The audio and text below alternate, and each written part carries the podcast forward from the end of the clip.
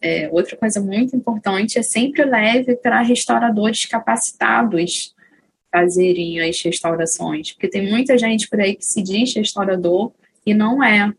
é um pintor, simplesmente porque ele pinta, ele não é qualificado para fazer restauração.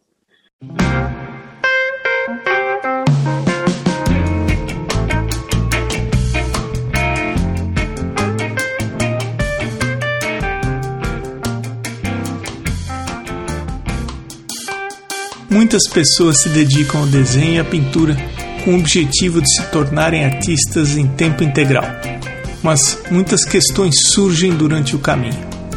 Meu nome é Emerson Ferrandini e eu converso com artistas sobre os desafios, as conquistas, os erros e acertos que fazem parte dessa jornada.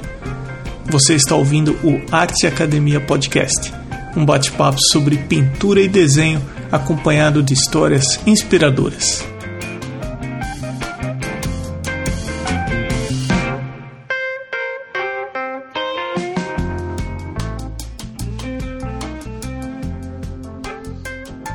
Mariana, seja bem-vinda ao Arte Academia Podcast. Muito obrigada, prazer é todo meu. Eu cheguei no seu perfil e eu li especialista em conservação e restauração. E já fazia um tempo que eu estava querendo trazer para o podcast alguém que pudesse falar um pouco mais com mais propriedade sobre materiais e conservação. Então, seja muito bem-vinda eu, eu, ao podcast.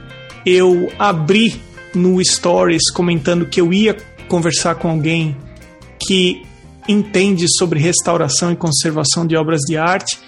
Para quem ouve o podcast quiser se enviar perguntas, então eu tenho aí uma série de umas 20 perguntas de ouvintes que enviaram através do Stories no Arte Academia. Vamos bater um papo sobre isso, tentar esclarecer um pouco mais. Mas antes eu gostaria de pedir a gentileza de se apresentar, falar um pouco sobre você, quem é você. Claro um prazer estar falando com vocês, compartilhar um pouco desse conhecimento tão importante, é, porque reflete diretamente na nossa memória, né, como sociedade, a gente conservar e preservar nossos bens, a gente está preservando a nossa história. E não só a nossa história individual, mas a história de toda uma sociedade. Então, é importantíssimo a gente poder é, saber dar valor a esses bens, né, ao patrimônio fixo, é, as edificações, as obras de arte, ao patrimônio é, todo é, imóvel, né, que são os patrimônios é, das nossas datas comemorativas, os nossos saberes de culinária, de é, como fazer é, um determinado instrumento musical, enfim, é, esse todo tipo desse saber que vai passando de geração em geração. Então, é muito importante a gente também saber valorizar e preservar isso, não só os bens materiais, né? E saber que o, o, os nossos filhos e os nossos netos vão poder olhar para trás e conhecer a nossa história através desses, dessas obras, né?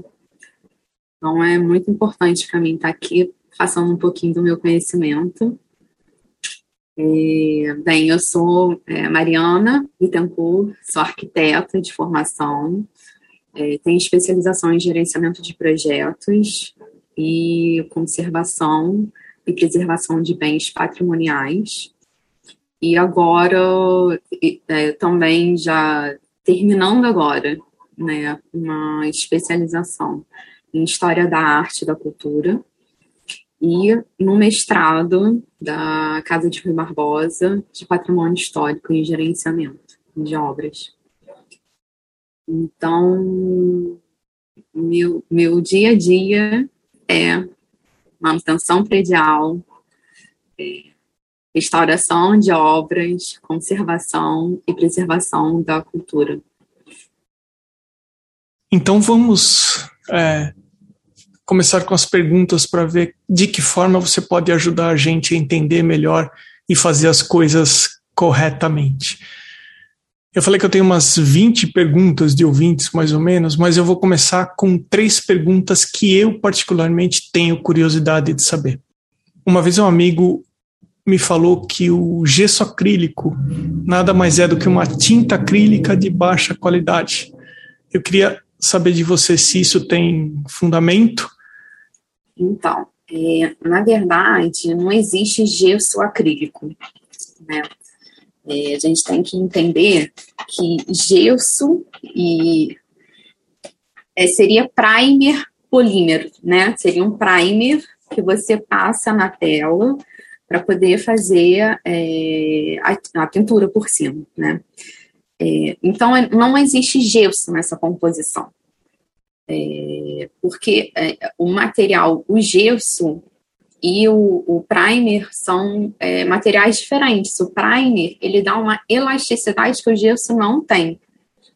Entendeu? Então, é, já é um termo que usam erroneamente por um, uma tradução errada do inglês. Então, é um termo que, que, que usam erroneamente, porque não existe gesso nessa composição.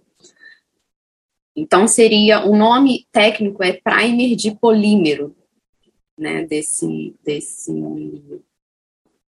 desse material.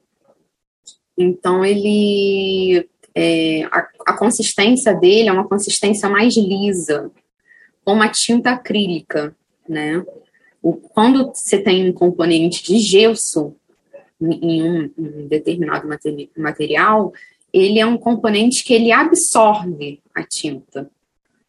Entendeu a diferença? É, é... Então, partindo daí já é, já é errado. e outra coisa, pintar óleo sobre polímero não é a melhor coisa. Por quê? a tinta óleo, ela precisa é, de, de uma aspereza, de, um, de um, uma superfície áspera para ela poder aderir, fixar. Entendeu? A partir do momento que você tem uma superfície totalmente lisa, essa tinta óleo não vai fixar. Então, é, isso é um erro que muitos artistas que não entendem da, da, técnica da cozinha, da arte, cometem e depois acaba danificando com o tempo, né? Porque às vezes na hora que ele está pintando, ele vai até aderir, porque está molhada, né, a tinta. Mas depois que seca, eles não têm a mesma elasticidade dos componentes, entendeu? Então, os componentes, é muito importante que o artista saiba, conheça a técnica da cozinha.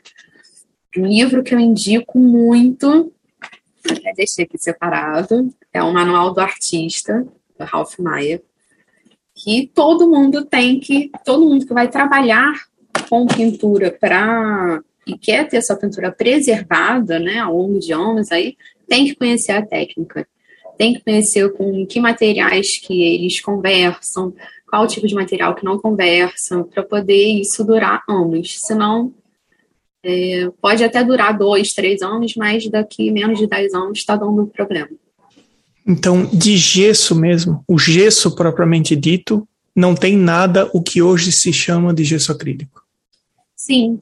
É, é, o que eu chamo de primer, que você vai fazer a camada de preparação da pintura para depois utilizar o, é, a tinta acrílica, ele não tem gesso. Ele é uma série de. É, é feito de resina acrílica, né? Ele não tem gesso. Outros componentes têm gesso, né? Para fazer textura. É, então, é, tem outros, outros materiais que têm gesso como componente. Mas esse, no caso, não. Você falou que não é recomendável pintar a óleo sobre polímero. Você recomenda alguma superfície ou algum tratamento para eu aplicar no canvas para aplicar tinta óleo sobre? Sim, é o que a gente mais usa é e é estável, é, apesar de, de, algumas pessoas não gostarem muito, mas é, é uma camada de preparação à base de cola de coelho. Para mim é a que mais dura e ao longo de anos aí mostra maior estabilidade. Eu participei de um workshop em que foi dito que deve-se evitar utilizar água em qualquer coisa que vai ser aplicada no processo de pintura. Por exemplo, gesso acrílico solúvel em água, tinta óleo à base de água. Foi muito criticada a tinta óleo à base de água. Falaram que não é tinta óleo, enfim. É, porque a água vai evaporar e o local onde ela estava aplicada acaba amarelando devido ao acúmulo de sujeira que havia na própria água que ela trouxe junto com ela. Isso tem algum fundamento ou não? Total. tem muito fundamento. É, então, materiais à base de óleo não conversam com materiais à base de água. São solventes diferentes. É, são é, materiais que têm uma secagem diferente uma da outra. Então, é, partindo desse princípio, é, já está certo esse né, o que te falaram no workshop. É, e tirando isso, a água que a gente pega no cano, né, ela vem com diversas impurezas do, do meio ambiente, do, da caixa d'água, né? Então tem micro-organismos ali naquela água, tem sais minerais, tem, pode ter até diversas outras impurezas, né? Excesso de lodo, enfim. Então, isso tudo, esses componentes orgânicos, eles, ao longo do tempo, eles vão amarelar, né? E podem até trazer fungos, né, para a sua obra. Então, toda vez que você vai usar um pigmento onde o diluente dele é água, né? Seja tinta acrílica, guache, óleo, enfim. Você tem o ideal, o ideal, melhor dos mundos, é usar água destilada, né? Que vende em casa de materiais artísticos, é, materiais químicos. Então, a água destilada é o melhor, porque é o H2O puro, sem minerais, sem micro-organismos. Mas a gente sabe que isso muitas vezes é difícil, né? Conseguir esse, essa água destilada. Então, no mínimo, você usa água filtrada, né? Que já vai aí drenar um pouco desses microcomponentes e vai ficar ainda os minerais, né? Porém, já vai ser uma água com menos resíduo. Então, mas assim, toda tinta óleo não combina com água. Então, nada disso de usar água para diluir nada com óleo, porque eles não conversam, vai craquelar a sua, a sua pintura ao longo do tempo. Eu já ouvi muita coisa, tanto no Instagram quanto quando eu tinha grupos de arte no WhatsApp, Telegram, é, gente que usava gasolina como solvente. Você sabe me dizer se é se existe algum grande equívoco que as pessoas cometem envolvendo os materiais de pintura que você diria para as pessoas não fazerem? Sim. Existe uma lógica das pessoas quererem usar gasolina como solvente, né? Porque a gasolina é um super solvente, realmente é, tá? Só que que as pessoas desconhecem que a gasolina é um produto químico, né? é um produto altamente volátil. Então, é um produto muito perigoso e muito tóxico. Então, assim, existe a lógica de se usar a gasolina como solvente, porém não é o melhor solvente, nem para a obra, nem para a nossa saúde. Então, o equívoco está aí, das pessoas acharem que estão é, de certa maneira, economizando, não sei porque preferem, né, assim, o que leva a pessoa a usar gasolina como solvente, já que em lojas de materiais artísticos a gente tem vários outros solventes que são comprovados estáveis, né, para se usar em uma obra. É, então, assim, ao longo do tempo, a gasolina vai apresentar outros fatores de, é, que vão agravar né, a, a estabilidade da obra. E ela tem muitos aditivos venenosos. Essa gasolina que vende para abastecer né, o carro tem muitos aditivos venenosos, então é muito perigoso lidar com isso. E por ela ser volátil, né, é, ela, ela evapora muito rápido e nem sei se isso é, é, porque assim depende da técnica que você vai usar. Né? Às vezes você quer realmente que, que sua tinta seque rápido, então solvente evaporar mais rápido. É... Mas aí você tem a, a terebitina, né, que é também muito eficaz, já é comprovado, é um material estável, não é tóxico.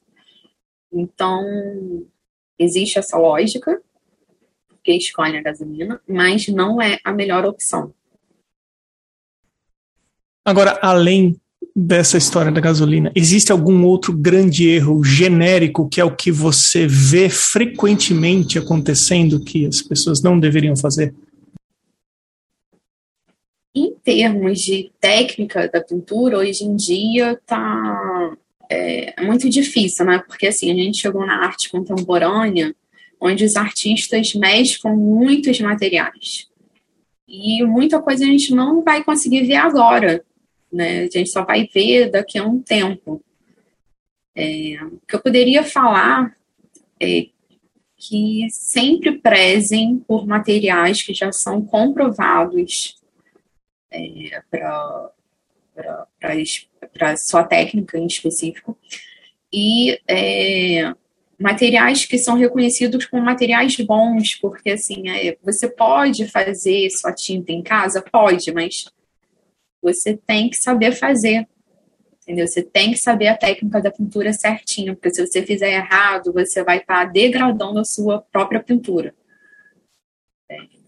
Então, entre você fazer um, uma tinta em casa e comprar pronta, se você não sabe fazer, melhor comprar pronta. Entendeu? E assim, materiais de boa qualidade. Nunca usar materiais inferiores para se você quer ser reconhecido no mercado. Se você quer que sua obra dure anos, tem que usar material bom. Não é à toa que eles são mais caros, não é à toa que existem diversos é, estudos em cima desses materiais. Não é à toa, entendeu? Uma tinta, é, por exemplo, uma tinta de aquarela boa entre uma tinta caseira tem muita diferença muita diferença, porque você tem que, né, o processo de fazer a tinta, você tem que pegar o pigmento, ele tem que estar tá moído direitinho, você tem que fazer a goma ali certinha, com, com, com os níveis de cada é, ingrediente certinho, para poder fazer a mistura, e aí sim ela correr no papel e você não ter problema ao longo do tempo. Se você erra em algum componente, vai ficar desequilibrado e aí seu pigmento vai soltar, não vai aderir, vai esmaecer. Então, isso serve para todas as técnicas, né? É, pintura óleo, acrílica, guache, e também para.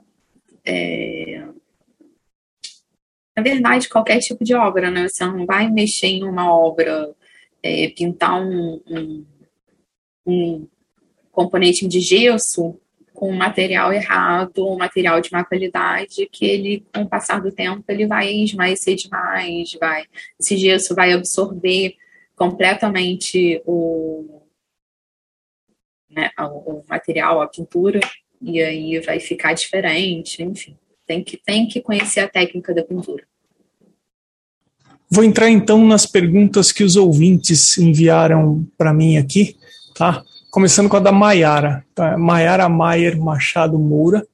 O endereço dela é arroba maiaramaier.art. O Maiara com Y, o Maier também com Y. A pergunta dela é a seguinte: Pintar paisagens me, me torna inferior ao artista contemporâneo dentro do mercado?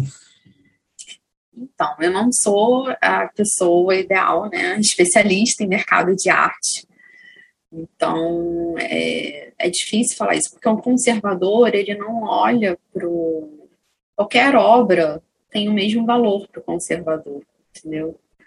É, então, seja ela paisagem, seja uma obra contemporânea, qualquer obra, o, o restaurador, ele não vai olhar para o que está na obra, e sim é, a história dele, é, o que ele representa para aquela pessoa que levou ele para restaurar. Então, é, eu acho que isso seria melhor falar com alguém especializado em mercado de arte.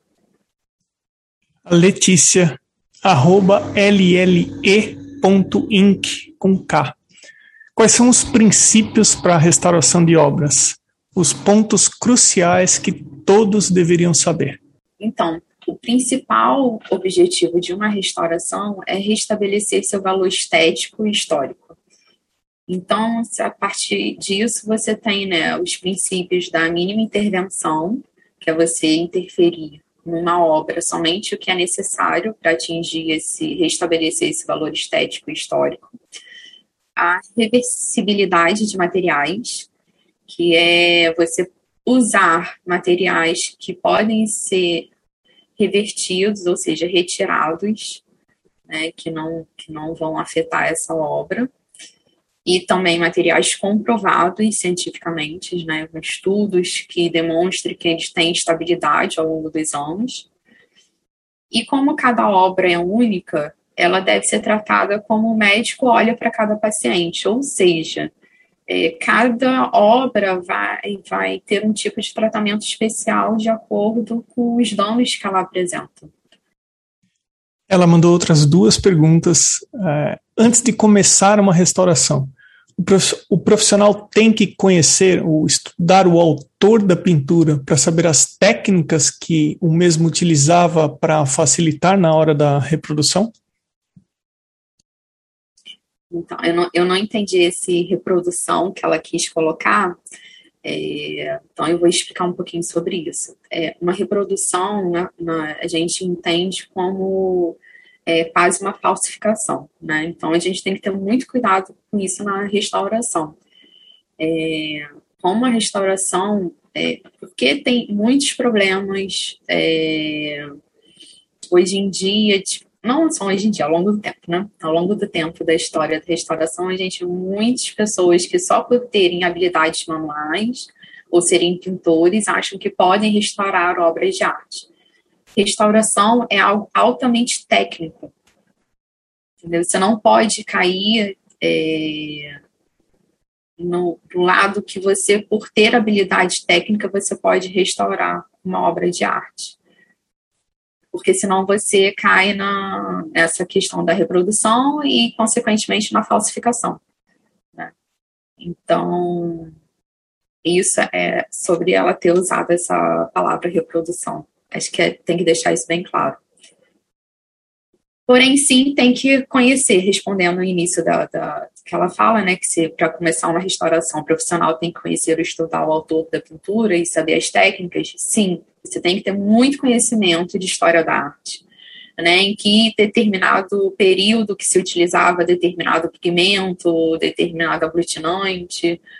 Então, você tem que saber é, sobre isso, se ele usava uma pintura mais diluída ou mais empastada. Então, você tem que saber isso. E também tem que saber muito sobre química, materiais, cores, tudo isso, sem falar a história da arte, tudo isso é importante para uma restauração. Eu espero só que esse, essa palavra reprodução não seja corretor de texto, é, que tenha acontecido ou por ela ou por mim aqui, ou talvez é, ela quis dizer facilitar na hora da restauração, enfim. Uh, não sei exatamente, mas pode ter acontecido isso. Mas enfim, vamos seguir em frente. Já aconteceu de você ter que fazer uma restauração e não ficar tão fiel quanto a, a original? Se sim, como você se sentiu quanto a isso? Não, nunca aconteceu. É, dificilmente vai acontecer com pessoas qualificadas, tá? Pessoas que estudaram para restaurar. É, esse tipo de incidente acontece muito com pessoas, essas pessoas que só por terem habilidades manuais se sentem restauradores. É, Para você ser um restaurador, você tem que ter muito estudo e conhecimento técnico. Então, na hora que você vai fazer um restauro, você vai olhar, você vai usar é, é, suas habilidades técnicas, seu conhecimento técnico para fazer aquele restauro. Né? E enquanto não ficar bom, você não entrega. Né? É, o restauro ele tem a má fama de se demorar muito, mas um bom restauro não pode ser feito às pressas, né? Porque você tem uma série de fatores que você tem que estar tá avaliando e tem que ser feito com muita calma, muita cautela. Cada traço que você dá numa reintegração cromática vai fazer diferença. Então, isso é importante do, do material poder ser reversível. Se no meio da, do, do, do, do restauração não ficou bom, você vai retirar e vai fazer de novo, até ficar bom, né? É, sem agredir a obra existente. Então, você vai é, fixar naquele ponto onde ele está precisando do dano e vai trabalhar somente ali, sem invadir a obra original, né? É, então, a pessoa que tem conhecimento, que estudou, que né, se aprofundou em restauração, ela não vai cometer esse tipo de, de desastre. né? É muito difícil, porque são, é, você estuda muito. Imagino ser algo super técnico, com N processos para se seguir, não tem nada a ver com criação, com improviso. Não Eu tem. acho que não tem um passo não, pensado. Não pode ter. É, não tem um passo que não seja pensado, é isso? Isso. Pergunta do Daniel Martins, arroba e Daniel Martin com N no final. Posso pintar com óleo sobre tinta em spray? Então, é, depende da tinta em spray. Né? Se ela é a base de óleo, se ela é a base de água, é, óleo com óleo funciona, óleo com água não funciona. E existe o ditado é, alemão que fala magro sobre gordo não funciona. Por quê? Você tem que ir botando as camadas mais finas por baixo e engrossando aos poucos sua camada. Né? Então, isso tem que ficar como um princípio para você usar dois ingredientes é, diferentes né? na, na, sua pintura, na sua cozinha da pintura. Então, isso vai, esse, esse ditado vai servir para tudo, né? Você usa o, é, a camada mais fina, depois você vai usando as a outra camada intermediária e depois a mais grossa no final. É, você usar a mais grossa no início e a mais fina no final vai fazer com que essa camada mais fina solte ao longo do tempo. Pergunta da Amina Potter é arroba underline a underline Potter com dois T's. Qual o impacto do uso do álcool, vinho e ou café e outros líquidos corantes na durabilidade de pinturas com aquarela e em papéis para aquarela? É, existe algum tratamento para aumentar essa durabilidade? Qual a melhor forma de limpar aquarelas que foram expostas à poeira? É, o impacto de uso de álcool, vinho, café, outros líquidos. É, mais uma vez, você tem que conhecer como o seu material é feito, né? É, a partir do, do, do, princípio que a aquarela é composta por pigmento mais aglutinante, né, e dissolvido em água, e onde esse aglutinante é, pode ser feito de goma arábica, ou goma senegal, ou mel, e aí ele leva glicerina e conservante para fazer essa, esse aglutinante, né? Você imagina você pegar só o café e diluir em água. É bem diferente, né? É bem menos material. Então, isso vai durar ao longo do tempo? Pode ser que sim, pode ser que não. Entendeu? Então, não é algo estável. É, não tem conservante não tem conservante, seja ele natural ou químico, pode atrair fungos ao longo do tempo, né? Principalmente em vinho, que é um, né, a base de material orgânico.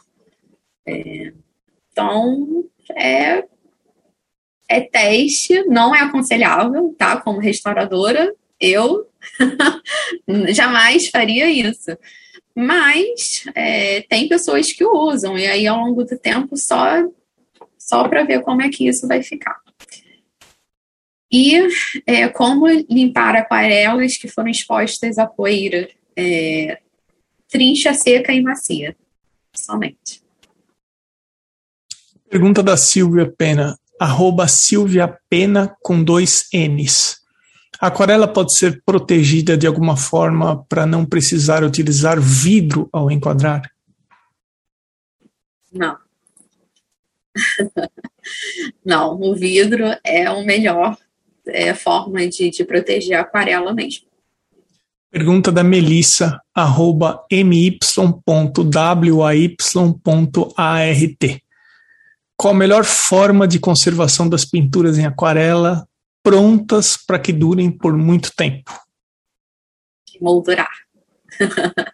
ou guardar né, em um local, é, porque o emoldurar, você está entendendo que você vai expor né, essa aquarela. Então, ela exposta em um ambiente, tem que ser emoldurada.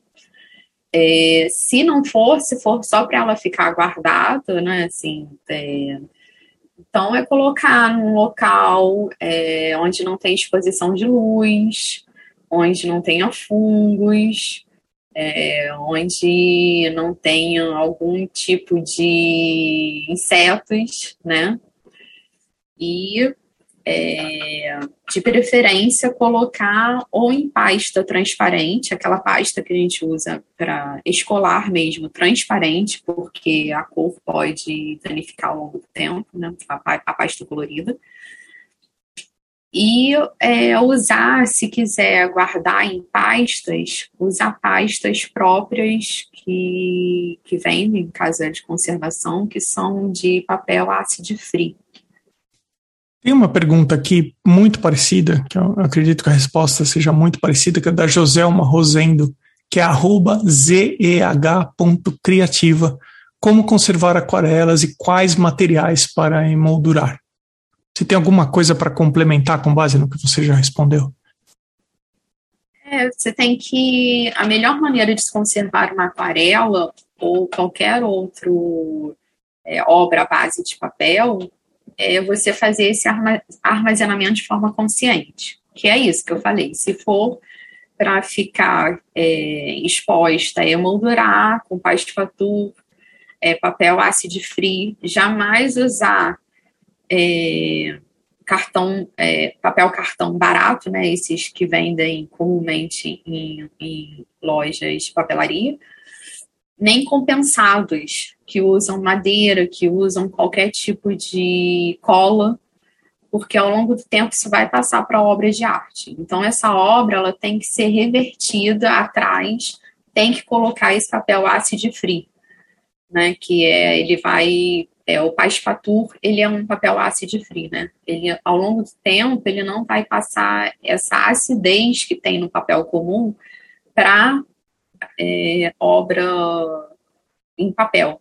A gente investe tanto no papel para aquarela ou para pintura em geral, né, que são papéis tão caros, e aí na hora da gente fazer essa conservação, a gente não pode pensar diferente, porque senão a gente acaba com a obra do mesmo jeito. Pergunta da Simone Moraes, que por sinal é o próximo episódio. A Simone trabalha com lápis de cor. Ah, o endereço é arroba simonedemoraes.arte, com E no final. Qual seria o melhor tipo de verniz para conservação de trabalhos feitos com lápis de cor? É, todas essas marcas, é, principalmente internacionais, né, têm bons vernizes para técnicas secas. É, tem o da Wissor Newton, que é um que eu recomendo, mas as outras marcas também têm. É, porém, tem que ficar consciente que o verniz é um todo verniz ele tem base oleosa. Ao longo do tempo, esse verniz vai acumular no papel e vai amarelar. Então, não é o ideal que se use é, verniz em papel. Entendeu? O ideal é que se faça a conservação através do, da moldura mesmo, com passepartout e vidro. Pergunta da Maiara Carvalho, arroba MAY underline paintings. Qual tipo de moldura eu deveria usar com uma tela de espessura maior? Devo montar eu mesma a moldura? Ela aí pergunta a tela, eu acreditando que seja aquela tela que é tipo painel, né? Não sei se ela está falando sobre isso que é um tipo de tela que geralmente não se emoldura, né? A pessoa que escolhe ela para fazer seu trabalho, é, geralmente não usa moldura nessa, nessa tela painel. Porém, se ela quer colocar uma casa, uma boa casa de molduras, é, consegue colocar. É, eu acho arriscado ela fazer ela mesma, né? Porque você tem que ter habilidade para isso. Você pode acabar num acidente danificando sua obra. Então é melhor levar para alguém que já saiba trabalhar com material e, e, enfim, existe vários tipos de molduras e encaixe, né? Que seria a tela, é, o chassi da tela e a moldura. Então, quem trabalha com isso consegue fazer um encaixe e colocar a moldura que ela vai escolher. Pergunta do Tiago Costa, que por sinal foi o episódio 99 aqui do podcast. É arroba tecostaarte. Quais os critérios para decidir entre reparar uma pintura com remendo local ou reentelamento completo da obra? Sim, é, o reentelamento é só em último caso. É o último processo que você vai escolher se os outros não tiverem como ser feitos. É, porque é uma intervenção muito grande e pode ocasionar outros danos à obra. É, então, o reentelamento só é aconselhável quando é, o suporte está extremamente danificado, ou seja, que não está cumprindo mais o seu papel de suporte, né? Ou, é, ele não está, é, ou está muito fino, ou está com rasgos em diversos pontos, ou está cedendo. Então, quando ele não está mais cumprindo o seu papel de suporte, aí sim você faz o reentelamento. Tirando isso, vai fazer só no local mesmo. Pergunta da Lola Veiga, arroba Lola Veiga Arte, tudo junto com temudo no final. Como selar minha pintura feita com corantes e água? Já testei algumas resinas diferentes e sempre mancha. É isso que eu acabei de falar no, na outra colega que fez uma pergunta parecida. É, suporte em papel, verniz, não combina. Então vai acontecer isso, ou vai manchar, ou vai amarelar com o tempo. É, tem que, tem que se evitar ao máximo, porque não são, não são materiais que combinam. Pergunta do Ricardo Souza Marques, arroba Ricardo underline ARQ de arquitetura. Existe alguma técnica específica para utilizar máscara na aquarela e para não estragar o pincel? Da tríade papel, tinta e pincel, onde é melhor investir na aquarela? o mais importante e os três em ordem de importância? Vamos lá para a primeira pergunta. É, máscara de aquarela. Existe um pincel, que é o pincel de silicone. O meu está aqui até sujinho, que eu estava passando. Porque ele depois você consegue tirar a máscara da aquarela, né? Porque ela vira um plásticozinho e aí o, o pincel de silicone você consegue estar tá tirando essa máscara é, depois que ele seca. E aí não vai danificar o, o seu pincel de cerdas naturais, né? Então é uma pontinha de silicone que você vai estar tá usando para passar a sua máscara. E para tirar é, a máscara da aquarela, o ideal é que se não se utilize, tá? A máscara de aquarela. É, porém, isso dependendo do que você quer fazer, é quase impossível. Eu, eu mesma utilizo bastante é, para alguns, alguns trabalhos. E é você tirar com muita delicadeza, com esse mesmo pincelzinho de silicone, você vai tirando com muita delicadeza contra a fibra do papel. Então, você vai levantando devagarzinho contra a fibra. Porque se você tirar a favor, você está levantando ele e aí você está puxando o papel. Então, sempre procurar tirar contra a fibra, bem delicadamente. E do qual é mais importante, papel, tinta ou pincel? Eu diria na ordem papel, tinta e depois pincel. Por quê? Não vejo um app para isso. Você terá que obter um. Filha, o que, que você falou sozinha? Nem te chamei. Desculpa. Responder de novo. É, sobre papel, tinta e pincel, qual seria o melhor para investir? Eu falaria que é o papel, depois a tinta e depois o pincel. Por que papel primeiro? Porque é o mais sensível. E se papel estraga, tudo estraga, né? Porque a pintura está no papel. Então, ter um papel de qualidade, 100% algodão, acid free, é muito importante. O segundo seria a tinta, porque a qualidade da tinta é, interfere bastante no resultado. É, existe é, a tinta quanto mais cara, é, não é pelo fato dela ser cara, mas geralmente é assim, ela tem um, um porquê disso. É porque o pigmento dela é melhor. E, e o aglutinante também. Quanto é, a diferença do, da tinta estudante para a tinta profissional é justamente a carga de pigmento. Quanto mais pigmento você tem numa tinta, mais cara ela vai ficar. Então, se é só para estudo, ok, você vai usar uma tinta mais barata. É, que tem, tem tintas estudantes tão boas quanto profissionais, mas aí tudo é uma questão de você ler e entender qual é o material que você está comprando. É, depende da marca.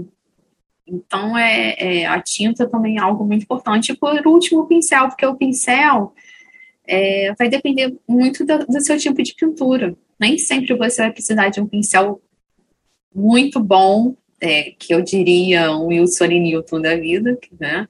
que são os pincéis mais caros da série 7.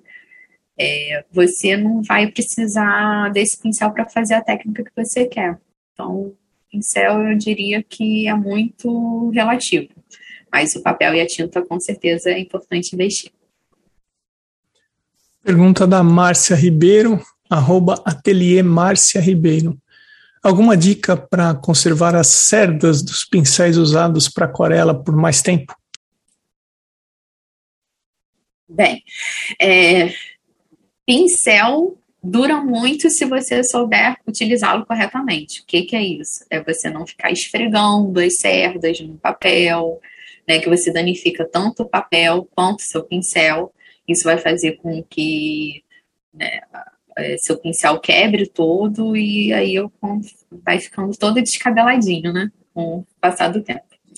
Então, isso é você saber no seu dia a dia usar corretamente a técnica é muito importante para não é, danificar o papel e o pincel. Agora, é, para conservar, é você retirar bem o pigmento, né, com a própria água, retira bem ali, dá uma secadinha de leve, junta com os seus dedinhos o pincel, as cerdas do pincel, depois de molhadinho, junta e coloca ele virado para cima para secar. Nunca para baixo, porque senão essas cerdas vão ficar amassadas. Sempre para cima, junta assim as cerdazinhas dele ainda molhado e deixa ele secando ali naturalmente, de preferência num local onde não pegue poeira tem gente que fala para passar hidratante nas cerdas. Eu não aconselho. Porque é, é, você vai estar tá colocando um produto químico ali. Né? E aí pode, dependendo do, do hidratante, pode tanto danificar ainda mais o seu pincel, quanto você levar esse hidratante para a sua obra. E aí você vai alterar a composição química da sua pintura. Pergunta da Elaine Coelho, é, arroba ELOCOE 2018. Na pintura óleo, temos que esperar de seis meses a um ano para in, invernizar? É obrigatório? No caso de uma venda, como tratar esse período? Imagino que as pessoas não, de, não devam esperar isso tudo para vender. É, eu não sou especialista em mercado de arte, então não sei qual é o tipo de acordo que fazem nessa venda, nessa, nessa compra, nessa venda, e seria com outro profissional. Porém, é, é, temos que entender todo o processo da pintura né? Uma pintura a óleo, se você usa o médium corretamente, você vai estar. Tá... O que, que acontece com o médium? Vou começar de novo. Na pintura a óleo, é muito importante você saber qual é o processo que você tem que ir levando para ele poder ser finalizado corretamente.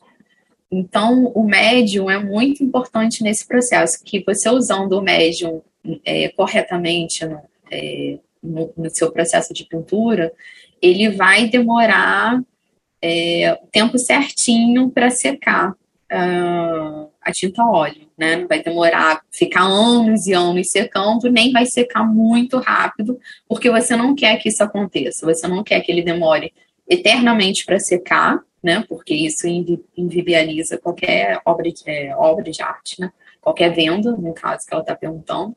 Mas você também não quer que seque muito rápido, porque secar muito rápido é ruim para a obra, a óleo. Né? É, ela não foi feita, a tinta óleo não foi feita para secar muito rápido. Então você tem que saber qual é a técnica que você está utilizando. É, e sobre passar o verniz, é, realmente, é, antigamente se falava que tinha que esperar mais de um ano para se invernizar. Mas é, se você se, se a sua técnica não for muito grossa, muitas camadas de tinta, se for uma camada de tinta é, fina ou média, e você usando o médium corretamente, essa sua pintura vai demorar, em média, três meses, quatro meses para secar. Então, após isso, você pode passar o verniz, né? Mas, assim, é, essa questão do passar o verniz tem que ter cuidado realmente. Você não pode querer apressar as etapas da, da pintura, porque senão você está colocando uma gordura ali em cima e essa, esse verniz vai secar antes da sua tinta e aí o que, que vai acontecer? Ela vai começar a craquelar, porque ela vai fazer uma força, a sua tinta vai fazer uma força para poder estar tá trocando ali é, oxigenação, né? Então ela vai, vai forçar esse craquelê, vai abrir o craquelê da sua tinta. O, acho que foi o episódio 24 com o William Newcomb. Ele conta que ele, ele teve a oportunidade de pintar, de fazer o retrato do governador do Missouri. Então ele fez a pintura, ele fez o retrato, teve a cerimônia de entrega e depois ele voltou, ele voltou lá onde o governador, no prédio do, do governador, só para invernizar, seis meses depois. É, nisso que ela comenta, lógico, né, tem obras que são despachadas pelo correio, enfim, não tem essa possibilidade. Mas só título de complemento, ele fez isso. Ele entregou, estava seca o toque, só que ele avisou, ele falou, eu tenho que voltar aqui a seis meses, eu tenho que voltar aqui daqui seis meses para invernizar. Então, isso seria uma opção no caso de uma cliente. Se ela tem acesso, continua tendo acesso fácil a cliente depois de entregue, comentar que, que ela vai ter que voltar para invernizar seria algo meio prudente, né? Até porque tudo que você ilustrou e tudo que você está falando, a gente sempre parte do princípio de usar materiais de qualidade. Usando materiais de qualidade, você pode produzir obras que vão passar por gerações da família da pessoa. Isso é um grande ponto de venda, um selling point muito interessante. Olha, eu utilizo bons materiais, e esse retrato, seja do seu pet, seja do seu familiar, eu garanto que ele vai permanecer na sua família por gerações. Então, uh, e isso que você está falando ajuda na construção de uma pintura com essas características, entendeu? Ó, preze pela qualidade né, e pela manutenção da sua pintura, que não vai ser em cinco anos, não pode oferecer uma pintura que daqui cinco anos está craquelando, enfim. Mariana, eu queria deixar você à vontade para você comentar o que você quiser, as perguntas aqui que os ouvintes enviaram. Eu já encerrei, mas eu queria deixar você à vontade para você comentar alguma coisa que ou não foi perguntado, que você julgue que é importante no seu episódio. Eu adorei participar, quero muito agradecer pelo seu convite.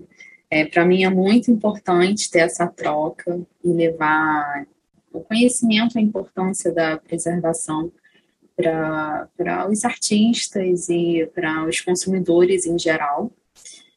É, só queria reforçar essa questão do, da importância dos bons materiais, principalmente quem quer trabalhar com venda né, da sua obra, enfim, quer se tornar um artista valorizado, é muito importante. Então, começa a usar bons materiais, é, materiais comprovados cientificamente, que não faltam hoje no mercado.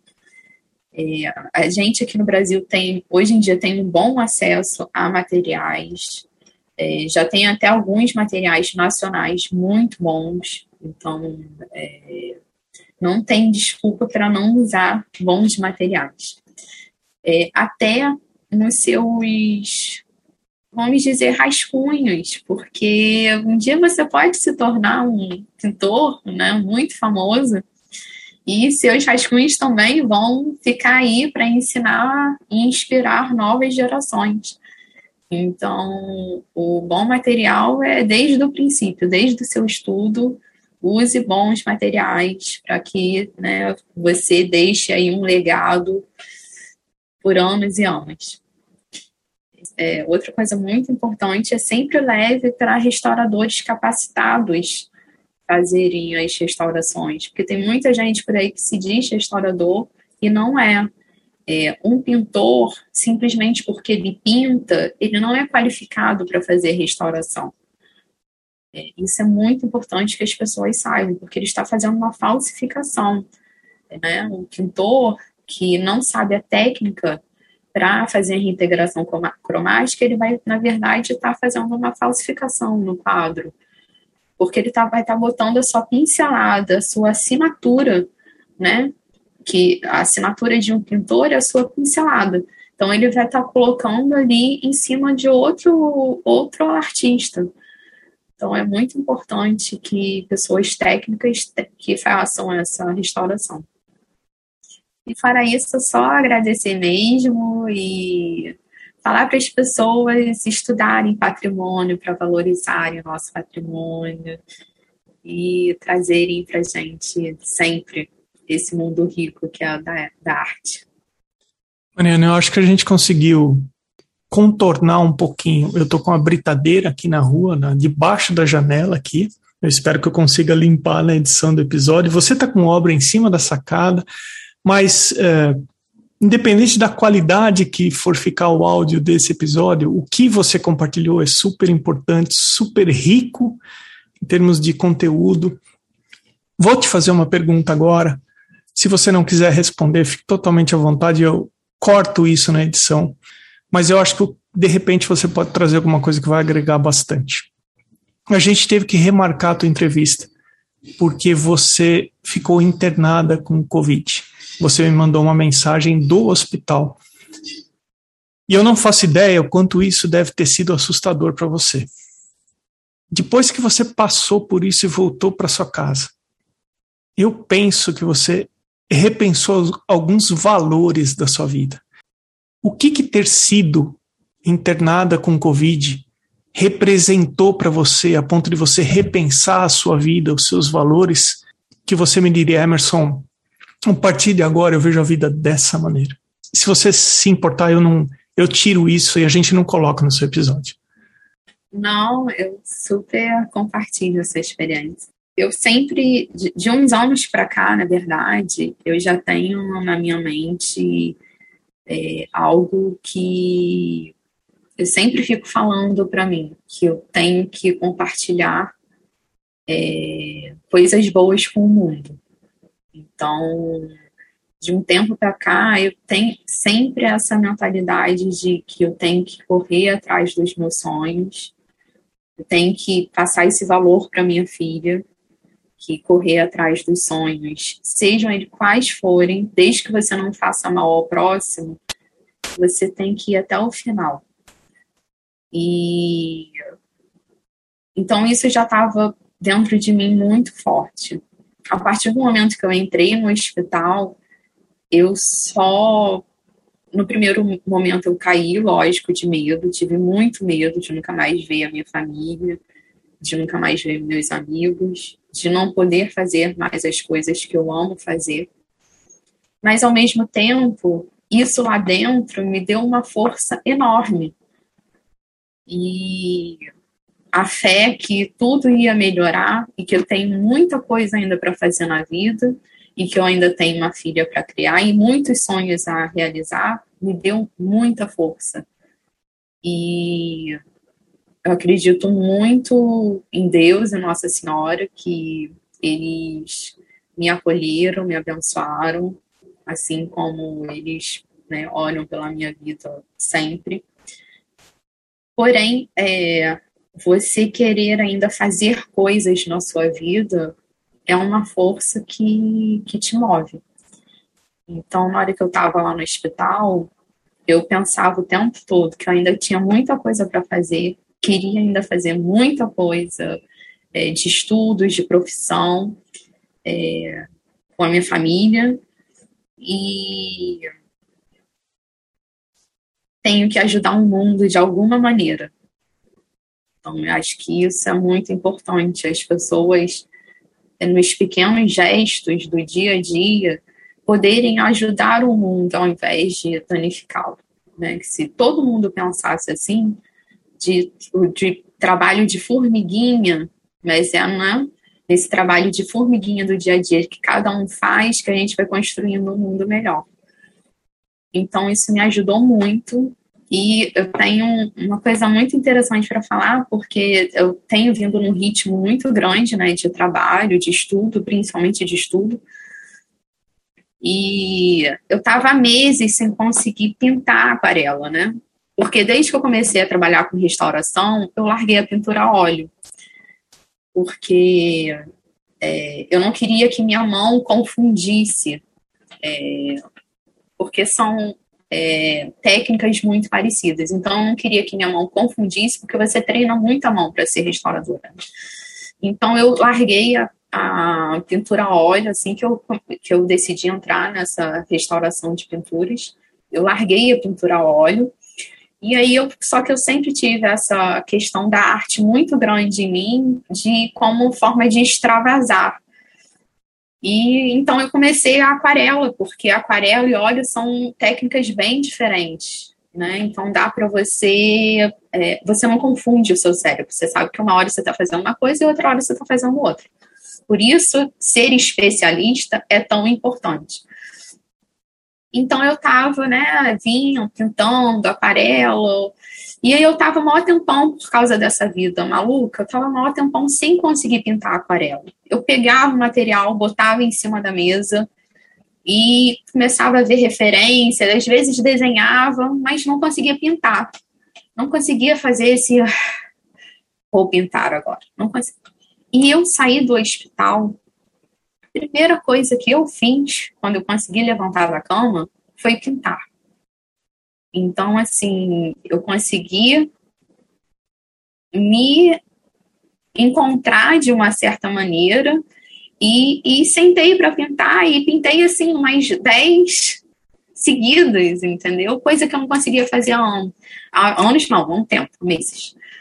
É, então eu acho que é sempre é, é, é muito difícil estar internado com Covid, você fica sozinho mexe muito, muito com a nossa cabeça, né? Porém, é, foi um momento de reflexão muito grande. Então, eu acredito muito que eu saí de lá muito mais fortalecida, muito é, de acordo com os meus valores, é, como ser humano, como o nosso papel aqui no mundo, e espero ter aí mais uns anos para colocar tudo que é, todos os meus sonhos em prática e ajudar pessoas e, enfim, passar pelo menos para minha filha esses valores. Só o fato de você ter me enviado uma foto de você internada, da pulseira que, tá, que estava no seu pulso, mostra sobre o seu caráter e a sua a importância que você dá partir do momento que você assume uma responsabilidade. Nós tínhamos marcado uma data para a entrevista e você teve a preocupação de me dar uma satisfação que você tinha assumido um compromisso comigo e eh, felizmente hoje a gente está aqui batendo esse papo. Eu sou muito grato a você de você ter despendido aí uma hora e meia, duas horas de, desse nosso bate-papo. Eu vou editar o episódio, mas ele vai ficar menor. E eu tenho certeza que o teu episódio vai ajudar muita gente. E a gente está fazendo isso que você comentou sobre tentar espalhar, tentar fazer um trabalho de formiguinha para tentar deixar a coisa um pouco melhor para algumas pessoas. Então, Mariana, eu sou muito grato, muitíssimo obrigado. Eu quero que você fale como as pessoas podem fazer contato com você, o seu Instagram, enfim. Eu que agradeço demais. É uma honra para mim poder ter meu trabalho reconhecido. É, e espero que eu possa ajudar alguém com esse conhecimento que eu trouxe, que não é muito, mas é, enfim, faz uma grande diferença na minha vida, então é, acredito que vai atingir alguém. É, eu tenho muito a agradecer mesmo a arte, as pessoas que me seguem no Instagram, que é, são maravilhosas. Eu tive tanto feedback legal ao longo desse período que eu decidi é, compartilhar meus conhecimentos e meu dia a dia, né? É, de alguma maneira eu tenho tanta troca maravilhosa e tantas pessoas que se identificam com a minha história, né? Que eu já é, deixei um pouco lá no Instagram escrito. Tem tanta gente falando que compartilha da mesma história e pedindo dicas e então poder é, simplesmente tocar alguém e ajudar é, chegar, é, chegar nesse caminho que eu demorei muito para traçar, para mim já é uma grande vitória. Então, se quiserem entrar em contato comigo, eu estou total à disposição, sempre. Assim que eu puder, eu, eu ajudo, eu respondo, eu ligo, eu faço qualquer coisa. E lá no Instagram, pelo meu e-mail, que é marianabittencourt.gmail.com. Então é isso. Só tenho a agradecer demais. Obrigada por ter me esperado me recuperar. E, enfim, estou à disposição se precisarem de qualquer coisa que eu puder fazer, eu vou fazer. Acompanhe o Arte Academia no Instagram, no arroba Emerson Ferrandini. O podcast está também no YouTube, no canal Arte Academia. Esse podcast vem sendo produzido semanalmente desde julho de 2019 e são os apoiadores que viabilizam a continuidade desse projeto. Torne-se um apoiador do podcast e entre para a comunidade do Arte Academia. Assim você passa a ter acesso às lives semanais, palestras com artistas convidados, demonstrações e todas as atividades que só acontecem dentro da plataforma Arte Academia. Visite arteacademia.com.br a seguir o Instagram dos atuais apoiadores. Arte Gravura, Amanda underline Novas underline Arts, Beatriz underline Lima underline Arts, Cibele Monteiro ponto arte, Duarte underline Vaz underline, Elaine underline Art underline Drawings, Irmigar underline desenha,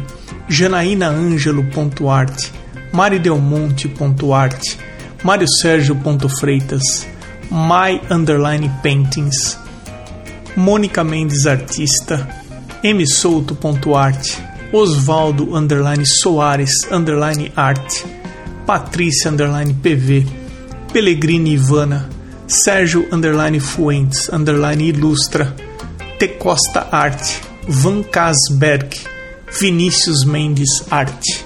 Eu agradeço também os apoiadores anônimos. Tem episódio novo do Arte Academia Podcast sempre às terças-feiras às 21 horas e 21 minutos. E no próximo episódio todas as técnicas têm a sua dificuldade, né? Então é só a repetição, é só a prática, é só os desafios ali, os testes que vão te trazer um, um aprimoramento. O lápis de cor não é diferente. Eu sou Emerson Ferrandini, obrigado pela companhia e até o próximo episódio do Arte Academia Podcast.